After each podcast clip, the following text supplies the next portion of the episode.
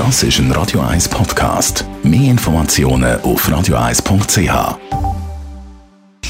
Die Sprechstunde auf Radio 1. Dr. Merlin Guggenheim, wir gehen medizinische Irrtümer auf den Grund.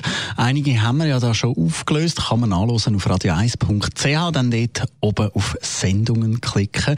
Heute da geht's um Akne und Schoki, gerade jetzt um die Weihnachtszeit, wo es eigentlich überall einmal Schoki hat zum Naschen. Ist das wirklich so, dass wenn man Schoki isst, kommt man Bückeli über? Auch falsch.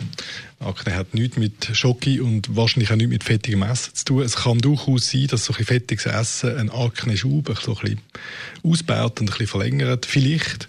Aber auslösen tut weder fettiges Essen noch Jockey, die Akne. Das ist äh, etwas, das ein hormonell gesteuert ist, vor allem im Teenageralter oder dann vor allem bei Frauen so ein bisschen, äh, in den mittleren Jahren noch.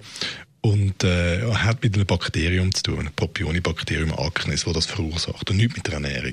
Woher kommt denn der Mythos? Weiß man das? Das ist äh, wahrscheinlich äh, ein Versuch von den Eltern, ihren Kind gesunde Ernährung näher zu bringen. Ein Versuch, gesunde Ernährung näher zu bringen. Danke vielmals, Dr. Merlin Guggenheim. Auch das, also ein medizinischer Irrtum.